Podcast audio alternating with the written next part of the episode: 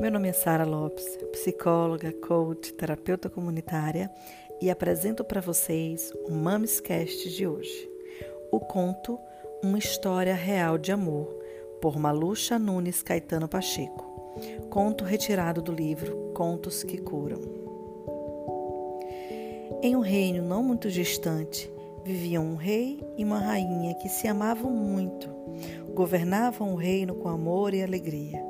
Porém, um dia a mãe da rainha ficou extremamente doente e todo o reino entristeceu. Como ela desejava ser avó, a rainha prometeu a Deus que, se a sua mãe sobrevivesse, iria presenteá-la com um lindo bebê. Para a alegria de todo o reino, a mãe da rainha se recuperou e logo depois nasceu uma linda princesa que trouxe muita luz a todo o reino. Por isso, resolveram dar-lhe o nome de Luz. Os anos foram passando e a pequena princesa foi crescendo como um raio de sol, alegre, tagarela e amada por todos. Porém, ela sentia que algo faltava no reino e percebeu que necessitava de alguém para compartilhar as suas travessuras de criança. Necessitava de um irmãozinho. Então, após muita insistência de Luz, seus pais resolveram presentear o reino com um novo membro na família real. Quando a rainha engravidou, a pequena princesa ficou tão feliz que pulou de alegria e até chorou de emoção. Durante toda a gravidez, cuidou muito de sua mãe, que lhe dava carinho, e conversava com a sua irmã, que ainda estava na barriga da rainha. Isso mesmo, sua irmã, porque seria uma menina. E Luz até já havia escolhido o nome. Se chamaria Nina. Quando a pequena princesa Nina nasceu, todos se alegraram mas não precisou muito tempo para a luz descobrir que ter uma irmã não seria tão fácil como ela supunha. Era preciso muito mais que amor. Na verdade, a família toda descobriu isso. Nina não dormia bem e chorava muito quando a mãe não estava por perto, e por essa razão, a rainha tinha que passar quase todo o tempo com ela. Sem a ajuda da rainha, o rei tinha que cuidar da organização do reino sozinho e sem a atenção do pai e da mãe, Luz começou a sentir-se sozinha, às vezes triste e também decepcionada, porque a bebê havia mudado a vida de todos. Não passou muito tempo para que todos no palácio sentissem cansados, tristes e frustrados. Às vezes, tudo isso se misturava, ocasionando um verdadeiro caos. Então, a rainha teve a brilhante ideia de chamar a fada do conhecimento para ajudar-lhes. Todos no palácio se reuniram para ouvir a fada que apareceu com seu livro enorme. Observou a todos e começou a dizer: Uhum, deixa ver. Sim, aqui está. Uhum, sim, sim, sem dúvida. O reino está muito confuso. Estou observando rostos cansados, tristes, alguma frustração aqui, outra acolá. Oh, não! E alguns rostos demonstrando raiva. Há uma grande mistura de emoções. Sei que vocês não estavam acostumados com tudo isso. Vou explicar a vocês. As emoções envolvem todo o nosso ser de sensações que sentimos mesmo sem querer. Nesse momento, a rainha começou a chorar. Estava muito cansada, sentia-se culpada, sem saber o que fazer. Fique tranquila, querida rainha. Vejo que há um misto de emoções dentro de todo o reino. Como assim? perguntou Luz, surpreendida.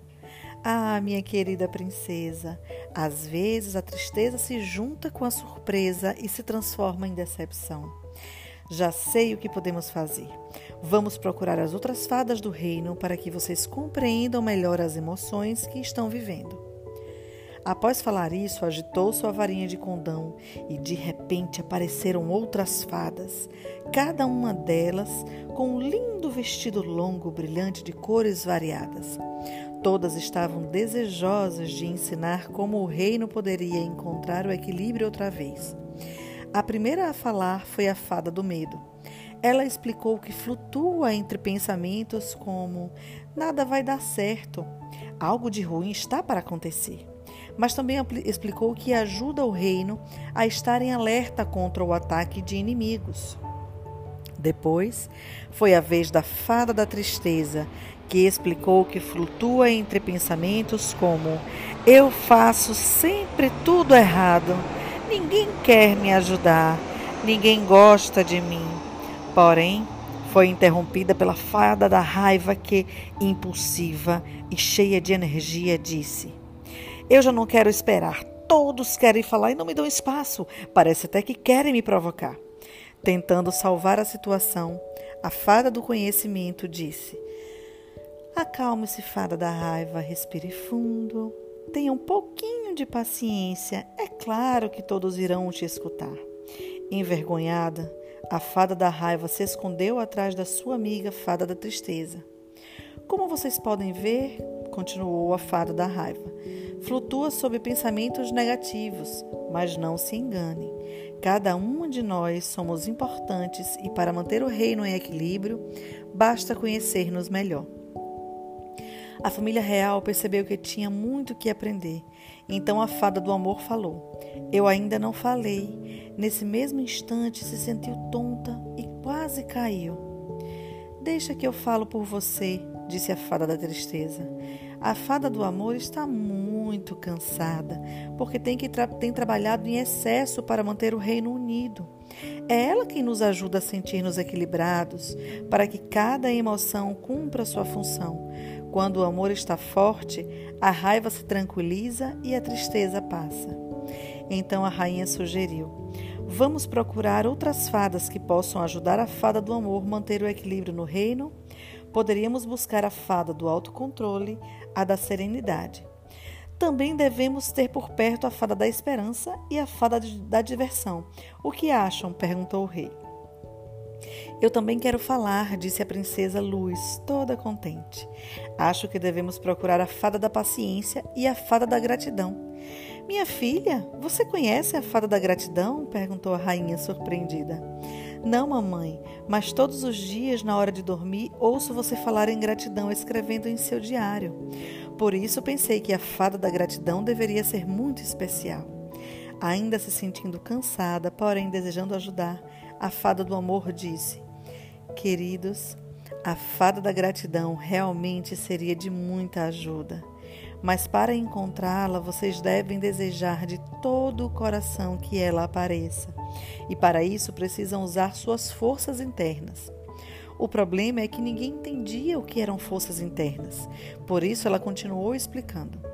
As forças internas estão formadas pela nossa capacidade de perdoar, de não desistir, de acreditar que vai dar certo quando tudo parece difícil. Era incrível tudo o que haviam aprendido naquele dia, e para demonstrar isso, todos começaram a colocar em prática suas forças internas. Pediram perdão uns aos outros, sorriram, acreditando ainda que estivessem cansados, prometeram que não desistiriam de buscar a fada da gratidão. De repente apareceu a fada da gratidão trazendo uma sopinha quente para a fada do amor, que ficou totalmente restabelecida. Depois, ambas, utilizando as suas varinhas mágicas, fizeram a família real flutuar até o centro do grande salão do palácio e depositaram a pequena Nina no colo da princesa Luz. Era a primeira vez que ela segurava sua irmã nos braços. E naquele momento, Luz sentiu que o amor inundava o seu coração de gratidão. E a gratidão fazia com que esse amor fosse ainda mais forte e mais poderoso. O reino, por fim, estava unido e fortalecido, graças à pequena Nina que veio me ensinar a importância de ser grato, ainda quando tudo parece ser um caos. Muita gratidão pelo desprendimento e pela espera em vocês em escutar o nosso conto.